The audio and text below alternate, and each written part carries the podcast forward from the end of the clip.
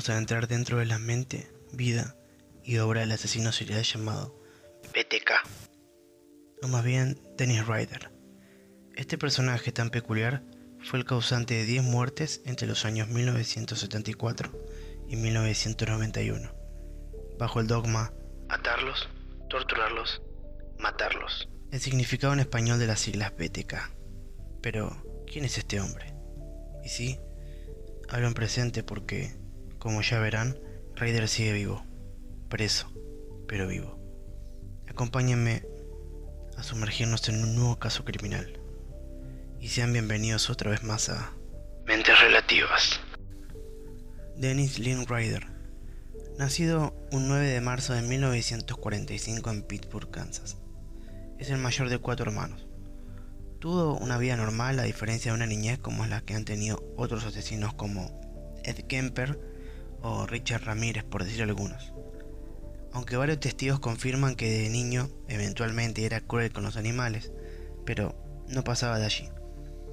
Dennis, antes de emprender el viaje del asesinato y sembrar el miedo en Wichita, pasó cuatro años en la Fuerza Aérea de los Estados Unidos, desde 1966 a 1970 donde estuvo ubicado en diferentes lugares del mundo.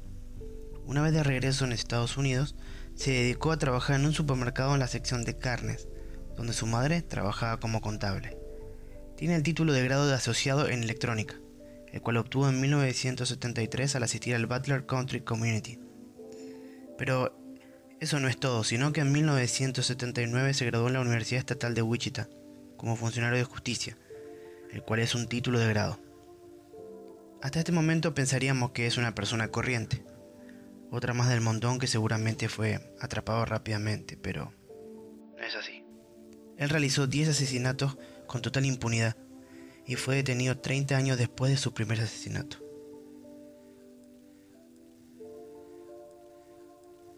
Corría un 15 de enero de 1974, otro día normal para la familia Otero, un día lleno de charlas banales y risas. Pero todo esto llegaría a su fin cuando Dennis tocó su puerta. Ryder asesinó a la familia entera, salvo al hijo mayor. Los padres y los hijos de 9 y 11 años. El hijo mayor de 15 años fue quien encontró los cuerpos y gracias a la brutal forma en la que fueron asesinados, Ryder pasaría a tener un apodo con el cual se referían a él a partir de ahora. BTK. Por sus siglas en inglés. Atar, torturar y matar. Esta era la firma en cada asesinato, era metódico y constante. Atarlos, torturarlos y luego matarlos para no dejar testigos. Respecto al asesinato de los luego el mismo Ryder expresó que nunca antes había estrangulado a nadie.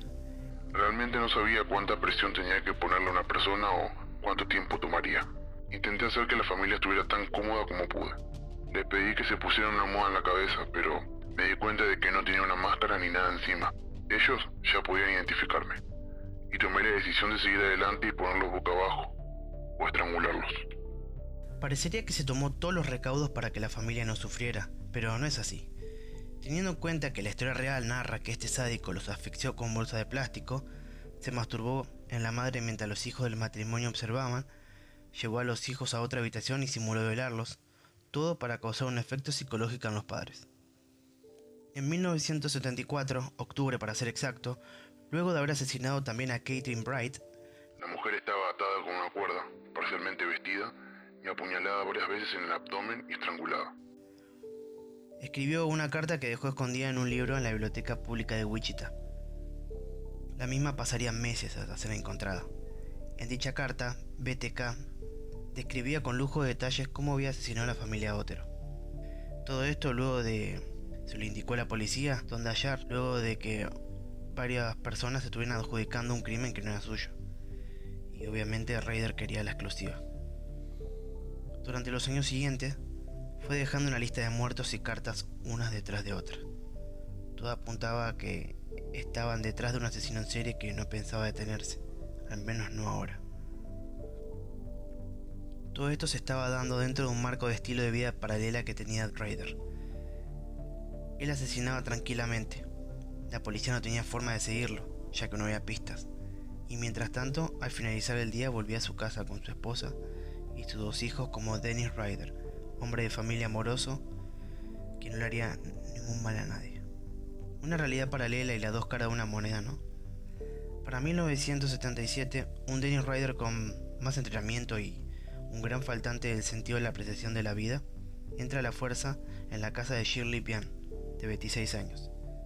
BTK encerró al hijo de la mujer, Steve, de 5 años, en el baño con juguetes, pero aún así este niño vio a través del cerrojo como Dennis estrangulaba a su madre con una cuerda, asesinándola de una forma totalmente inhumana.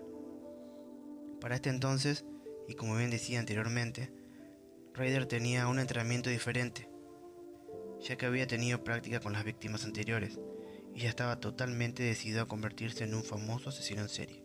Y que todos hablaran de él, claro. Eran tal sus ganas de ser famoso que le brindaba pistas sobre las próximas víctimas a los medios locales, a fin de que estos cubrieran sus crímenes y tuvieran mayor relevancia. En una de las cartas enviadas comentó lo siguiente. ¿Cuántos debo matar antes de que mi nombre aparezca en el periódico o alguna atención nacional? El 8 de diciembre de este mismo año, 1977, también se tomó el trabajo de estrangular con un cinturón a una joven de 25 años llamada Nancy Fox. Los tres hijos de la mujer se salvaron, gracias a una llamada telefónica. Expresó BTK en una de sus tantas cartas, exponiendo lo siguiente. Tuvieron suerte. Una llamada telefónica los salvó. Iba a matarlos y a poner en bolsa de plástico en la cabeza, como hice con Joseph y Shirley. Y después iba a colgar a la niña. Oh, Dios mío, qué bonito. Qué alivio sexual habría sido. Desde ese día, luego asesinó a otras cuatro mujeres. Fue en 1991, último registro de actividad criminal, cuando asesinó por última vez. Y esta vez la víctima fue Dolores Davis. Luego BTK mantendría silencio y parecería estar bajo la sombra durante un lapso de 13 años. Hasta que en el año 2004, The Wichita Eagle publicó un artículo especulando que el asesino estaba muerto o quizás en prisión. En respuesta a ello, Ray elaboró una serie de cartas de acertijo para los medios y la policía, provocándole pistas sobre su identidad. En enero de 2005, Dennis Rader dejó uno de sus mensajes en una caja de cereales en el Home Depot de la ciudad. Hasta ahí todo parece seguir el hilo de actuación de este criminal de la misma forma metódica que comúnmente utilizaba pero la policía logró determinar que el asesino conducía un Jeep Cherokee color negro. BTK solo se regodeaba del hecho de que nunca pudieron capturarlo, haciendo alusión a que la policía de Kansas era torpe, estúpida y sin pistas que seguir, que incluso enviando un mensaje en un disquete con diferentes archivos no podrían dar con él. Y así sucedió. Raider envió un disquete que le creyó irrastreable. Y bien podría haberlo sido, pero la policía encontró un fichero de Microsoft Word borrado en el disco. Allí, en los metadatos, se encontraron dos cosas. El último usuario en modificarlo había sido Dennis. Y la licencia parecía ser de una iglesia luterana, donde Ryder era consejero. La policía hizo lo que toda persona de bien e inteligente haría, buscarlo en internet. Dennis Lutheran Church Wichita, el cual arrojó como resultado a un tal Dennis Ryder, presidente del consejo local de la iglesia luterana. Todo parecía encajar, pero lo que terminó de cerrar el ciclo fue el hecho de que este hombre de la iglesia conducía un Jeep Cherokee color negro, como el que utilizaba la persona que dejó las cartas en la caja de cereal tiempo atrás. Estas pruebas no eran 100% concluyentes para detenerlo, pero los investigadores recordaron que había una muestra de ADN en la Universidad de Kansas. La orden fue autorizada y se la comparó con el ADN de las uñas de una de sus víctimas, Vicky Wegerly. Esto, al dar conciencia exacta, fue todo lo que se necesitó para condenar por fin a Dennis Rader, a.k.a. BTK. El 25 de febrero de 2005, Dennis Rader fue arrestado. El 27 de junio de ese año se declaró culpable por los asesinatos BTK. El 18 de agosto del 2005 fue sentenciado a 10 cadenas perpetuas consecutivas, una por cada muerte. Rader podría optar a la libertad condicional después de cumplir 175 años en prisión, es decir, recién podría apelar en el año 2180. Evitó la pena de muerte debido a que el estado de Kansas restauró esta pena en 1994, tres años después de su último asesinato, y la ley no contempla asesinatos realizados antes de esa fecha.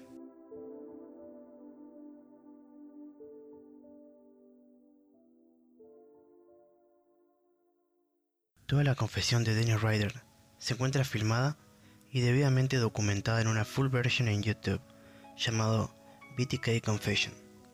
Está en inglés y es la filmación original durante el juicio. Dura 46 minutos 37 segundos, pero vale la pena escucharlo. La piel se eriza de mil maneras sabiendo todo lo que causó y la tranquilidad con la que este adefesio se atreve a hablar. Definitivamente un caso particular ya que, a diferencia de personajes como el Zodíaco, el cual fue tentado varias veces para que eran nuevas pistas y nunca lo hizo luego de su última aparición. En cambio a BTK esto sí le jugó en contra, ya que él sí sintió la necesidad de volver a exponerse, y esta última exposición fue su sentencia de muerte. Espero les haya gustado el capítulo de hoy. Si es así, síganme en Twitter, MatisWag23. Gracias por acompañarme todo el 2020 y espero este año sea muchísimo mejor para todos, porque les aseguro que se vienen muchos nuevos casos. Esto fue Mentes Relativas en un nuevo caso y que tengan muy buenas noches.